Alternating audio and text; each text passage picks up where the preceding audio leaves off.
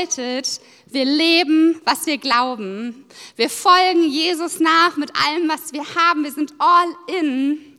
Wir nehmen das Kreuz auf uns, denn nur dann sind wir wirklich Nachfolger.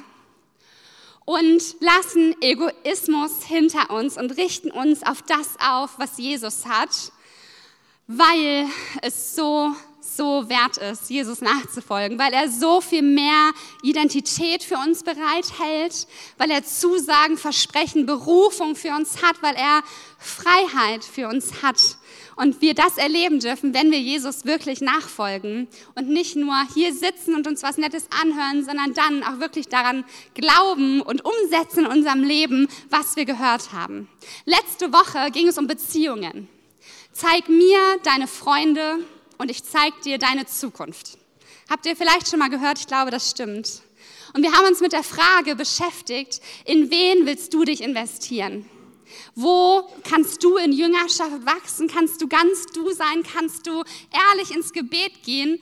Und wem kannst du vielleicht helfen, in Jüngerschaft zu wachsen? wen nimmst du mit auf die Reise dahin, mehr wie Jesus zu werden? Und heute wollen wir darum sprechen, Warum Kirche? Warum braucht sie lokale Ortsgemeinde für dich in deiner persönlichen Nachfolge? Und ihr könnt euch vorstellen, das ist ein Thema, da könnte man 12, 13, 14, wahrscheinlich sogar das ganze Jahr 52 Sonntage darüber sprechen. Es gibt so viele Vergleiche in der Bibel über die Kirche. Es ist das Leib Christi, die Braut Christi, der Tempel Gottes, das Haus Gottes. Das Wort Ecclesia kommt im Neuen Testament alleine 144 Mal vor. Das ist ganz schön oft. Und ihr habt vielleicht letztes Jahr von mir schon die Predigt gehört, die genau so hieß. Ich wusste nicht, dass der Titel heute so ist, aber es ist gut, weil es immer ein gutes Thema ist. Warum brauchen wir lokale Kirche? Und wir werden in eine Bibelstelle schauen, die ihr vermutlich nicht erwartet. Etwas, wo wir aber ablesen können, wie Jesus sich Kirche vorstellt und wie die Jünger die erste Kirche, und Kirche damals hieß Versammlung, erleben. Und ich möchte euch erst mit in den Kontext nehmen und fange an vor der Bibelstelle, die wir gleich gemeinsam anschauen, schon einmal zu lesen in Markus 6, Vers 30 bis 33.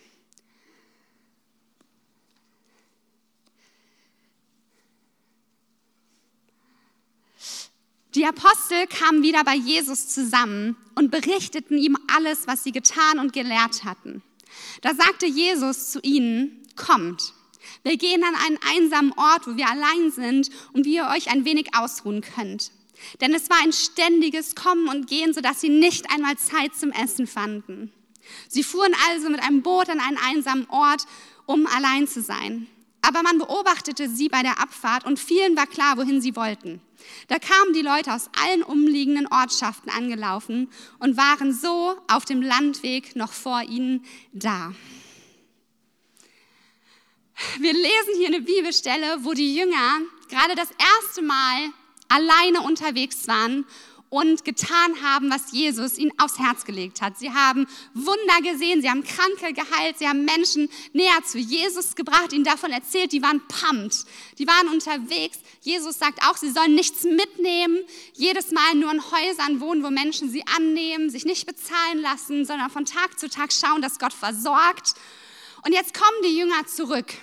Und ich glaube, die waren begeistert, die waren in Ekstase, die waren so so, so begeistert, Jesus endlich zu erzählen, was sie erlebt hatten. Aber auch ganz schön müde. Die waren tagelang zu Fuß unterwegs mit Sandalen im Staub. Und in dieser Stelle steht, sie hatten nicht einmal Zeit zu essen. Ich kann da sehr gut relaten. Stellt euch mal vor, dass ihr so busy seid, dass ihr nicht einmal Zeit zu essen habt dann wollt ihr mir, um ehrlich zu sein, gar nicht begegnen. Ich werde sehr schnell hangry und ich weiß, vielen von euch geht es auch so. Und so waren die Jünger an dieser Stelle.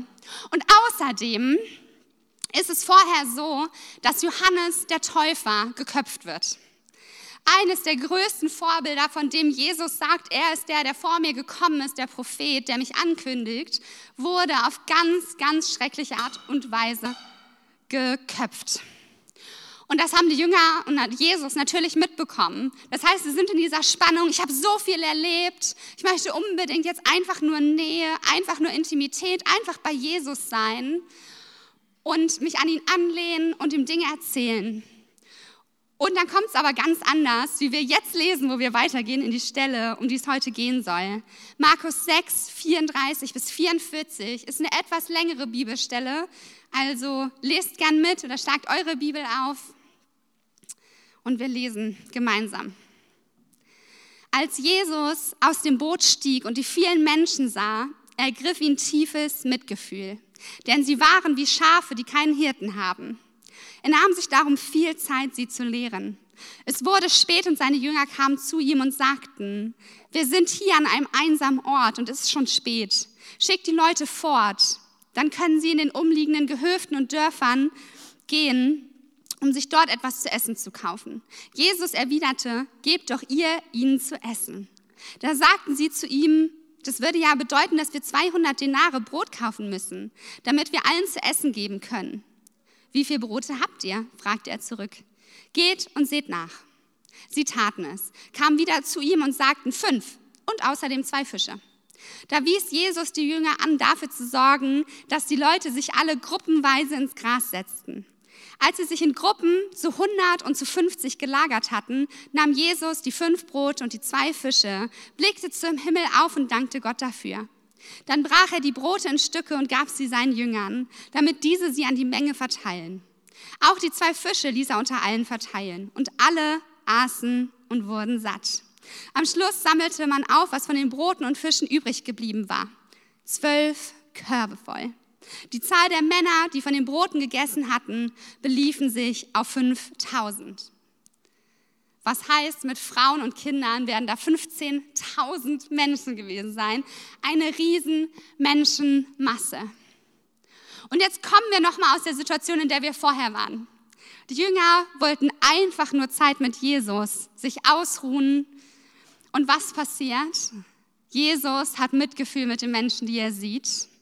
Und anstatt zu sagen, okay, wartet mal einen Tag, kommt morgen nochmal wieder, schmeißt er alle Pläne über Bord. Jesus nimmt die Menschen persönlich und er spricht zu ihnen. Und die Jünger, anstatt dass sie sich von ihren Umständen dahin führen lassen, dass sie gestresst sind, dass sie genervt sind, dass sie gehen und Jesus alleine machen lassen, werden Teil von einem riesigen Wunder, von einer Menschenmenge, die Jesu Güte erlebt, die seinen Charakter erfährt, die so ein Riesenwunder erlebt, von dem wir heute noch erzählen.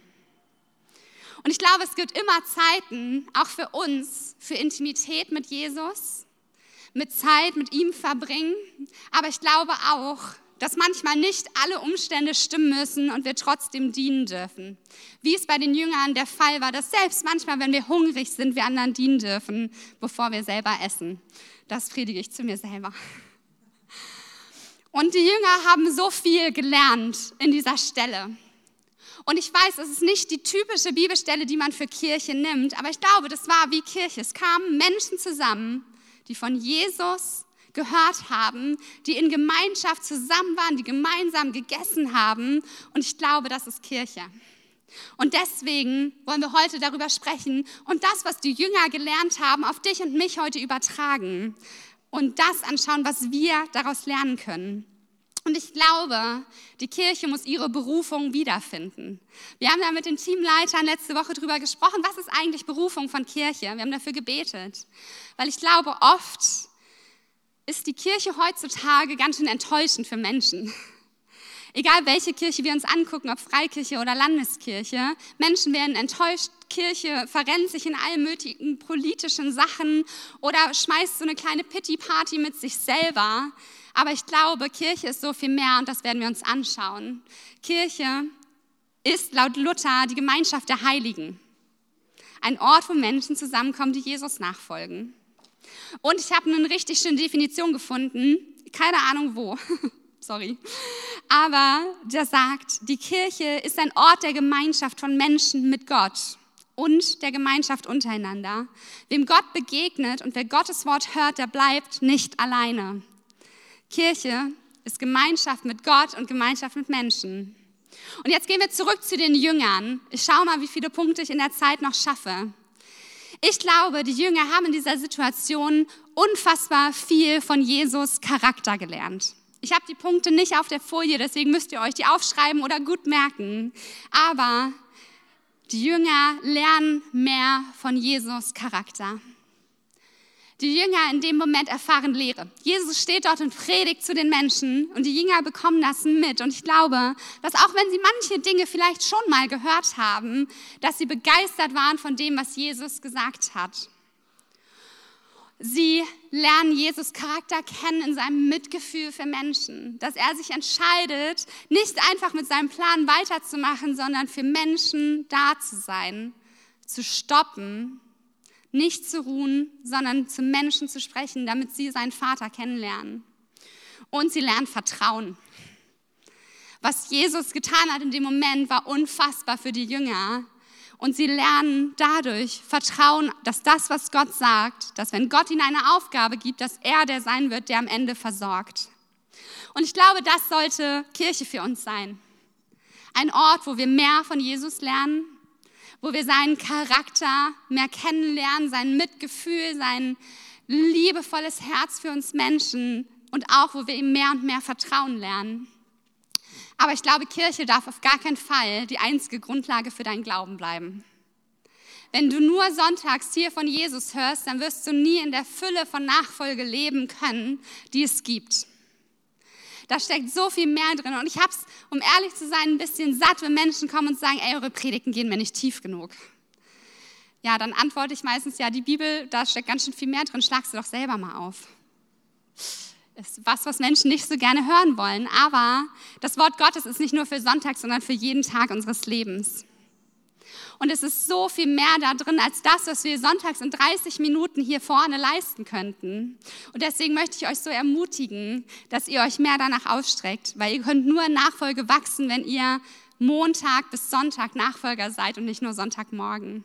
In kleinen Gruppen, in Beziehungen, in Freundschaften, aber auch in eurer Intimität, in eurer Zeit mit Jesus, in Lobpreis, den ihr zu Hause macht. Und ich glaube auch, dass ihr jeden Sonntag in die Kirche kommen könnt und erwarten, dass Gott euch begegnet.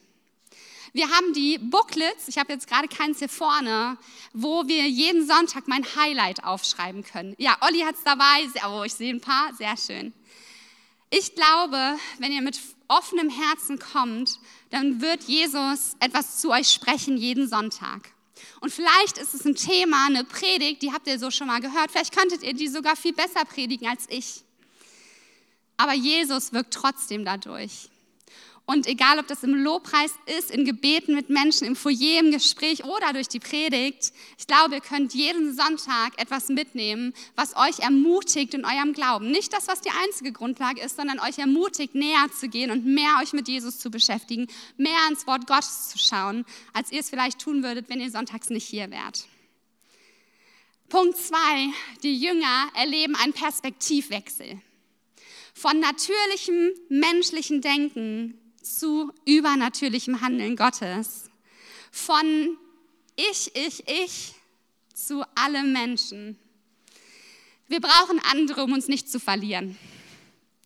Andere, die einen großen Glauben haben, die uns manchmal durchtragen. Andere, die uns vielleicht auch mal sagen, ey, was du da gerade machst, ist ganz schön albern. Die uns herausfordern, die vielleicht anders denken als wir, die einen anderen Blickwinkel auf Dinge haben und die andere Dinge können als wir. Und so erleben die Jünger etwas, was so viel größer ist als das, was jeder Einzelne getan hat, als sie mit Jesus unterwegs waren. Und ich glaube, diesen Perspektivwechsel können wir in Gemeinschaft erleben. Wie oft habe ich mich um meine eigenen Probleme gedreht und dachte, die Welt geht unter und stand sonntags hier und Jesus hat gesagt, nee, du, dein Problem ist eigentlich gar nicht so groß, du lass mich einfach mal eingreifen. Oder war in der Kleingruppe und die Mädels haben gesagt so, Lucy, das klappt schon. Gott ist größer. Wo ich alleine nicht rausgekommen wäre, haben mir Menschen geholfen, größer zu glauben. Und ich möchte euch ein ganz praktisches Beispiel mitbringen aus meinem Leben, aus dieser Woche. Wir haben die zehn Tage des Gebets gerade und die ersten fünf Tage waren diese Woche. Wir beten auch noch nächste Woche von sechs bis sieben auf Instagram live. Seid unbedingt dabei, weil es ist großartig. Und ich hatte eine ein bisschen anstrengende Woche. Ich bin im Schnee hingefallen und habe mich verletzt und war dann ein paar Tage zu Hause. Und dann bin ich das erste Mal wieder losgefahren mit meinem Auto.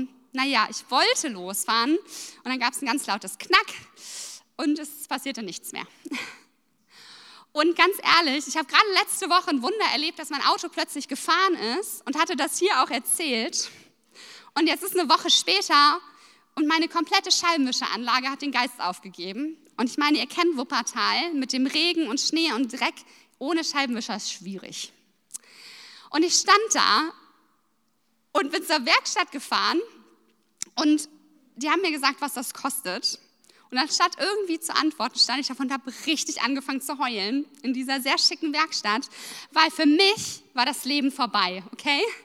Ich, ich brauche mein Auto. Ich wohne auf dem Berg, ich bin wirklich viel unterwegs. Und jetzt plötzlich heißt es ja, so und so viel bezahlen oder du darfst eigentlich so schon gar nicht mehr fahren. Und ich stand da und ich wusste nicht weiter. Wirklich nicht. Weil ich dachte, was soll ich denn jetzt machen? Ich habe das Geld nicht. Also ich habe es literally nicht, nicht mal von meinen Gesparten. Und habe ein, zwei Leuten geschrieben und dann kam auch nur ein, hey, lass uns doch morgen im Frühgebet dafür beten. Und ich dachte, ja cool, das ist jetzt eine heilige Antwort, danke, machen wir. Wir müssen ja mal ganz ehrlich sein, okay? Und dann hatten wir Frühgebet. Und ich habe das in den Chat geschrieben und es war ja nicht mal ein, wir treffen uns und wir beten gemeinsam und es ist eine ganz heilige Stimmung, sondern Instagram live. Und ich saß zu Hause in meinem Bett und habe das da reingeschrieben, meinte, ey Leute, mein Auto ist kaputt, ich weiß nicht genau, was ich machen soll.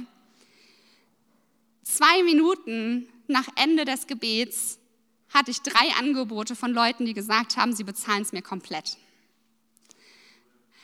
Und ich saß da und dachte, was mache ich denn jetzt? Ich weiß gar nicht, mit so viel Segen umzugehen. Wem sage ich denn jetzt ja und wem nein? So was mache ich mit dem ganzen Segen? Und habe so krass einen Perspektivwechsel erlebt von, ach du meine Güte, ich komme hier nicht weiter, was soll ich jetzt nur tun? Ohne Auto, da komme ich gar nicht zur Kirche Sonntag und Frühgebet nächste Woche und was mache ich nur alles?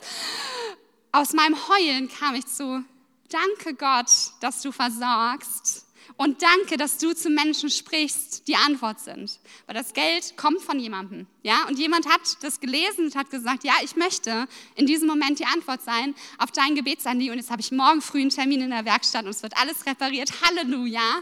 So, so cool. Aber ich brauchte in diesem Moment wirklich andere Menschen, weil ich alleine da nicht rausgekommen wäre. Ich würde wahrscheinlich immer noch heulen zu Hause sitzen und denken, was mache ich jetzt? Nur Busfahren ist scheiße.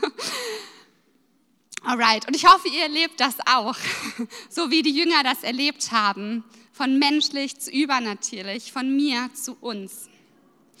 Punkt drei: Gott ist jede Seele wichtig. Kirche ist nicht nur für uns, sondern für Menschen, die Jesus nicht kennen. Und ich glaube, das ist die Berufung von Kirche, uns auszustatten, Jünger zu sein. Und Jünger werden immer Menschen zu Jüngern machen. Und wir haben hier in Vers 34, wir haben den nochmal für euch. Den möchte ich nochmal herausheben. Als Jesus aus dem Boot stieg und die vielen Menschen sah, da ergriff ihn tiefes Mitgefühl, denn sie waren wie Schafe, die keinen Hirten haben. Jesus liebt jeden Menschen da draußen auf der Straße. Und er wünscht sich, dass sie nicht da draußen sind, sondern hier drin. Dass sie von ihm hören, dass sie in Gemeinschaft leben dass sie Hoffnung erleben und das, was du mit Jesus erlebt hast, dass das jeder erleben darf. Annahme, Liebe, Vergebung von Sünden. Und dafür ist Kirche da, Leute. Und ich liebe es, mit einem Schaf verglichen zu sein, okay? Ihr denkt vielleicht, komisches Beispiel, aber Schafe sind super. Schaf sein hört nie auf. Egal, ob du Hürte bist für andere in Kleingruppe zum Beispiel, als Kleingruppenleiter, du bist immer gleichzeitig scharf. Einfach nur die, die Jesus nachfolgen. Und ich habe noch eine andere Bibelstelle mitgebracht, Johannes 10, 27 bis 28, wo steht, meine Schafe hören auf meine Stimme. Ich kenne sie und sie folgen mir und ich gebe ihnen das ewige Leben. Sie werden niemals verloren gehen und niemand wird sie aus meiner Hand reißen. Gott spricht und die Schafe folgen, da geht es um Gehorsam. Aber auch darum, dass Gott wirklich spricht, dass wir die Möglichkeit haben, wirklich seine Stimme zu hören und dass das, was er für uns hat, nämlich ewiges Leben, wunderbar ist, wenn wir ihm einfach nur nachfolgen. Und ich möchte euch noch mal ein Beispiel zu einem Schaf geben. Ich habe das irgendwann im Frühgebet schon mal erzählt letztes Jahr. Und wenn ihr das Booklet habt, dann ist vorne ja ein Schaf mit dem Rücken. Und es ist so, dass Schafe nicht dafür gemacht sind, Lasten zu tragen. Wenn du dir die Anatomie eines Schafes anschaust, dann ist es so, dass ein Schaf durchbricht, wenn du ihm einen Rucksack aufsetzt oder eine schwere Decke. Ein Schaf ist nicht dafür gemacht, Lasten zu tragen. Und ich glaube, dass das einer der Punkte ist, die wir lernen dürfen, wenn Jesus hier sagt, wir sind Schafe. Du brauchst keine Last tragen. Du bist kein Kamel, du bist Schaf. Jesus trägt deine Lasten und du brauchst sie nicht selber auf deinem Rücken tragen. Du brauchst einfach nur treu sein in Nachfolge von Jesus. Und dann verspricht er, das Joch, das passt, das ist leicht. Jesus trägt deine Lasten und nicht du selber. Und kommen wir zum ja, letzten Punkt. Die Jünger entscheiden sich, Teil von Gottes Plan zu werden und erleben dadurch Großes. Die Jünger stellen sich Gott hier zur Verfügung, auch wenn ihre Umstände gerade nicht unbedingt danach schreien, noch was für Menschen zu tun. Aber sie sagen ja und werden dadurch Teil von etwas Großem. Jesus hätte die Jünger nicht gebraucht, weil am Ende hat er das Wunder getan. Er hat gedankt und durch, dadurch wurde das Brot vervielfacht und die Fische, jam. Ähm, aber er hätte die Jünger nicht gebraucht. Und trotzdem wollte er sein Reich bauen mit den Jüngern, so wie wir sein Reich bauen dürfen mit ihm. Die Jünger dachten, sie können das gar nicht. Ihr erster Gedanke war, wir haben nichts und wenn wir hier allen was zu essen geben, dann wären das 1200 Dinare, 200, 200 Dinare und das sind 200 Tageslöhner. Also 200 Tage arbeiten nur für das Essen, was jetzt an diesem einen Tag draufgehen würde. Und wir haben ja gerade gelernt, die Jünger waren unterwegs und sollten sich nicht bezahlen lassen. Wahrscheinlich hatten die das Geld überhaupt nicht. Und ihre Antwort ist, ich bin müde, ich habe keine Lust, vielleicht innerlich. Und ich weiß auch gar nicht wie, aber am Ende vertrauen sie darauf, dass das, was Jesus sagt, richtig ist und tun einfach nur genau das, was er ihnen Schritt für Schritt für Schritt sagt. Und dadurch dürfen wir lernen, hey, du bist wichtig im Reich Gottes. Und ich glaube, das gilt eben auch für die lokale Kirche. Ich stelle mir diese Bibelstelle vor und denke, was wird da passiert sein, als die Menschen in Gruppen zusammengesessen haben und gewartet haben? Weil ganz ehrlich, es wird eine Weile gedauert haben, wenn du mal versuchst, 15.000 Menschen Essen zu bringen. Das dauerte. Die werden über Jesus geredet haben. Die werden da eine Zeit gehabt haben des Austauschs, vielleicht das Gebet. Vielleicht haben sich Menschen gerade in dem Moment schon neu für Jesus entschieden. Und ich glaube, das war eine richtig coole Atmosphäre. Und die Jünger waren Teil davon, einfach nur, weil sie treu waren, dieses eine Ding zu tun, den einen Schritt zu gehen. Und Gott will sein Reich mit dir heute Morgen bauen. Du bist wichtig, jeder hat seinen Platz im Reich Gottes. Und für viele wird es heißen, Teil von lokaler Kirche zu sein. Und vielleicht seht ihr hier den Gottesdienst und denkt, na, die können das doch alles alleine, passt doch. Jeden Sonntag ist jemand da, der mich begrüßt. Jeden Sonntag steht da jemand, macht die Predigt. Ähm, aber wir brauchen dich. Jesus braucht dich.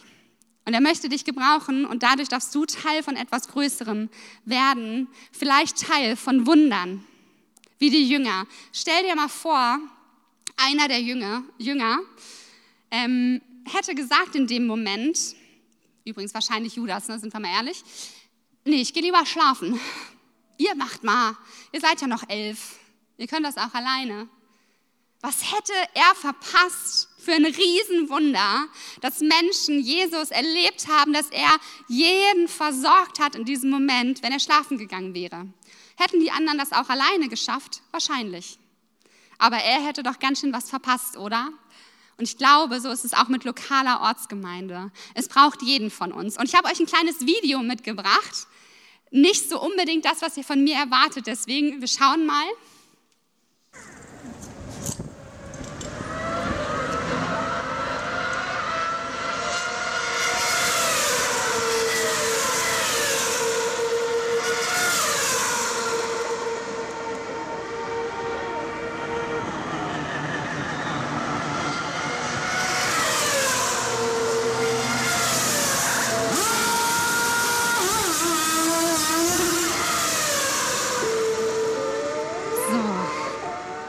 Ihr habt hier gesehen gerade, den schnellsten Boxenstopp, den es in der Formel 1 gab. 1,82 Sekunden. Das ist unfassbar schnell. Und weil es so schnell ist, hier nochmal in Slow Motion.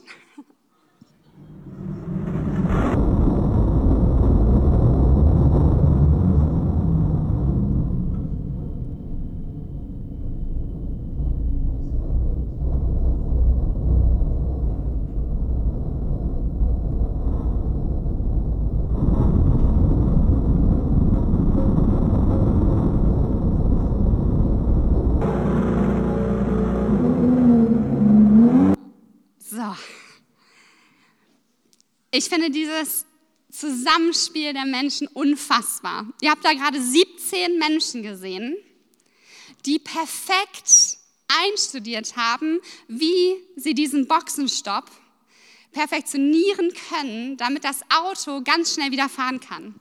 Vielleicht habt ihr auf eine bestimmte Person geachtet, aber es gibt dann einen, der hat den neuen Reifen, einen, der nimmt der alte Reifen, einen, der hat dieses Ding zum Abschrauben, ähm, einen, der hebt das Auto vorne. Manchmal habt ihr noch einen, der ähm, neu betankt, einen, der dem Fahrer Wasser gibt, einen, der dem Fahrer sagt, dass er wieder losfahren darf und, und, und. Und ich finde das unfassbar.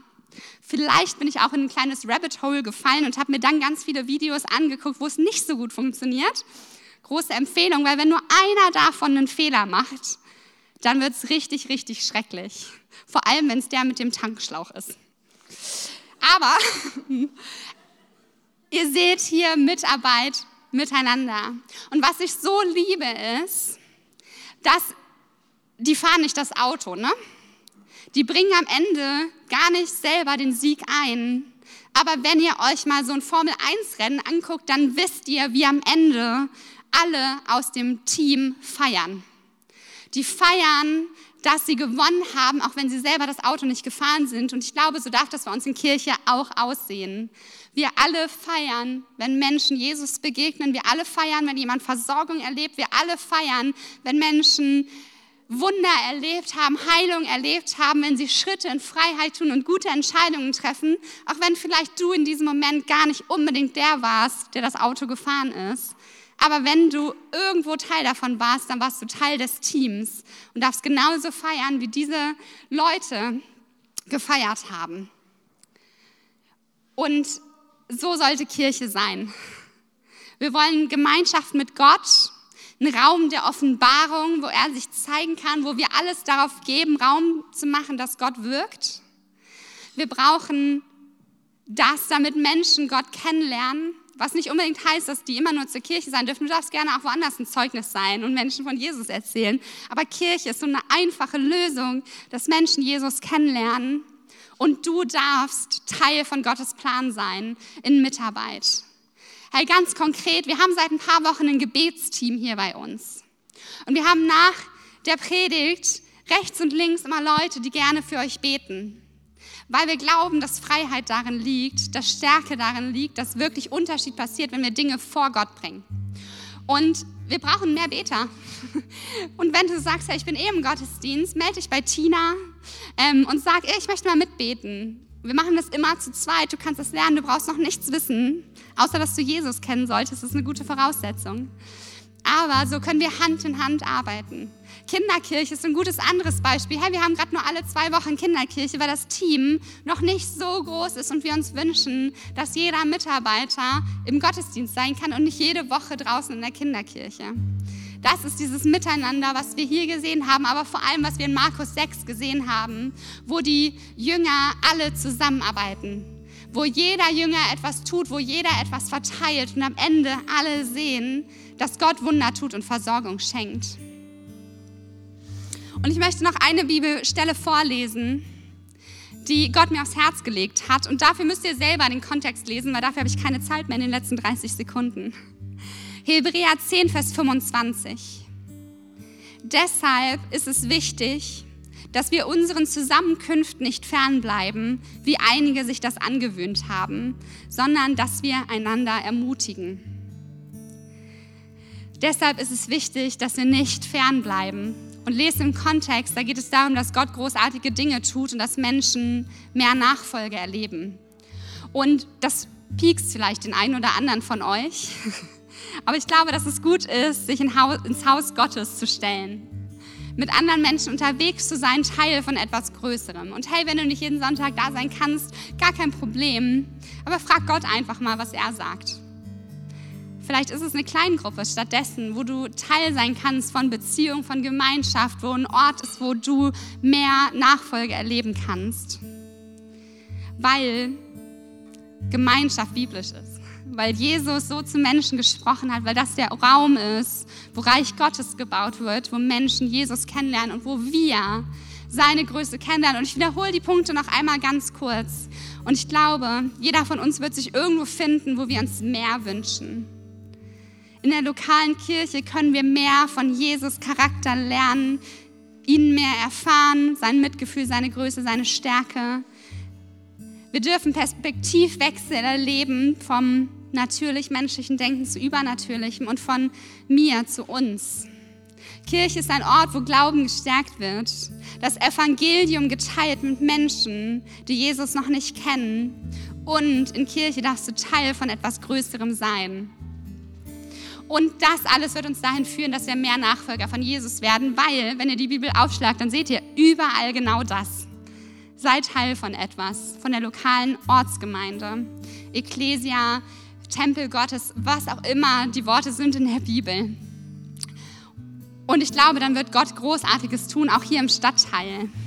Es gab das Bild von einem riesigen Familienessen letzte Woche. Kirche ist ein riesiges Familienessen. Und zwar positiv Familie, wo man zusammenkommt, einander unterstützt, wirklich ehrlich von seinem Tag erzählen kann, sich austauschen kann, hoffentlich leckeres Essen hat und einfach gerne, gerne Zeit verbringt und da rausgeht, aufgetankt, mit vollem Magen, ermutigt und hoffentlich mit mehr Perspektive als vorher. Und das wünsche ich mir, dass wir das sind als Credo-Kirche Elberfeld. Und deswegen möchte ich dafür gleich beten, dass egal Wohnpunkt für heute, wo du sagst, ja, vielleicht kann ich da mehr lernen oder möchte ich mich mehr einbringen, da möchte ich mehr von Jesus noch erfahren oder, oder, oder, dass er dir das gleich sagt. Und deswegen steht doch einmal alle auf, ihr kennt das. Und ich möchte für euch beten und danach beten wir noch für jeden, dass er die Chance hat, Ja zu sagen zu Jesus. Gott, ich danke dir dafür, dass du uns nicht dafür geschaffen hast, alleine zu sein. Dass im Garten Eden, wo Adam allein war und gemerkt hat, dass er mehr braucht, dass du eine Antwort gegeben hast und andere Menschen geschaffen hast fürs Miteinander dass wir wirklich in Gemeinschaft und Beziehung unterwegs sein dürfen und dadurch mehr in Nachfolge wachsen, dass wir einander helfen und ermutigen und versorgen können und dass Kirche hoffentlich ein Platz dafür ist. Gott, ich möchte dich bitten, dass du uns mehr und mehr zeigst, was die Berufung von Kirche wirklich ist, wo wir da sein dürfen für Menschen, ob innerhalb der Kirche oder außen wo wir einfach ehrlich sein dürfen und kommen dürfen und wachsen und uns ausstrecken nach Jesu Gegenwart. Und wo wir vielleicht aber auch manchmal die Antwort sein dürfen für andere. Gott, du kannst dazu uns sprechen, du möchtest uns gebrauchen und wir wollen wirklich uns jetzt in der Zeit dir hingeben und sagen, sprich du zu uns und sag du uns, wo wir einen Schritt gehen dürfen, tiefer in Nachfolge. Und Gott, wir wollen nie einen Gottesdienst beenden, ohne die Möglichkeit zu geben, neu Ja zu sagen zu dir, Jesus. Und deswegen sprich du, Jesus, ins Leben von Menschen. Dort, wo lau Wärme besteht, wo Menschen nicht all in sind, für dich, Jesus, sprich du.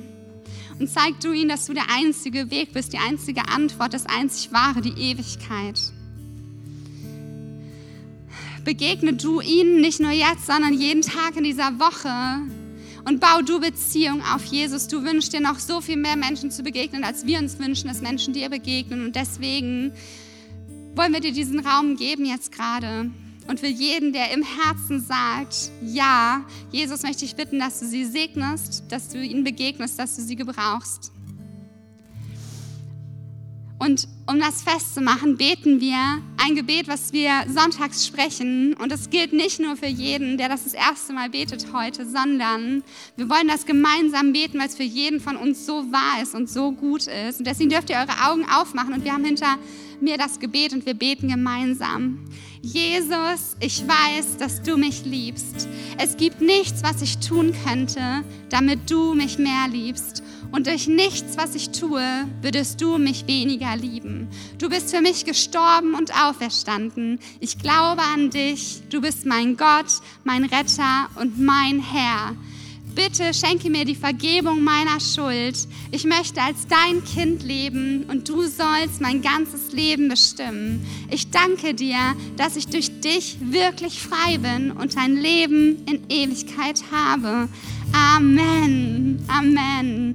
Hey, und wir gehen jetzt nochmal in eine Lobpreiszeit. Und wenn du gerade diese Entscheidung getroffen hast oder einfach Gebet möchtest, ob du sagen willst mit jemandem zusammen, ja, ich möchte einen Schritt gehen heute, ich möchte mehr Freiheit, ich brauche Heilung, geht zum Gebet. Unsere Beter stellen sich rechts und links auf.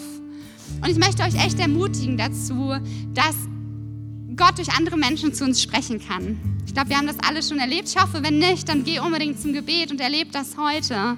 Weil ich glaube, dass wirkliche Berührung mit Jesus passiert, wenn wir gemeinsam vor seinen Thron kommen. Und vielleicht möchtest du auch einfach ihn anbeten an Ort und Stelle, wo du gerade bist. Vielleicht hast du auch für jemand anders einen Eindruck, wo Jesus sagt, hey, ich möchte jemandem was mitgeben. Sei treu, sei mutig, sei das Schaf, das Gottes Stimme hört und es tut. Und lass uns Jesus begegnen. Amen.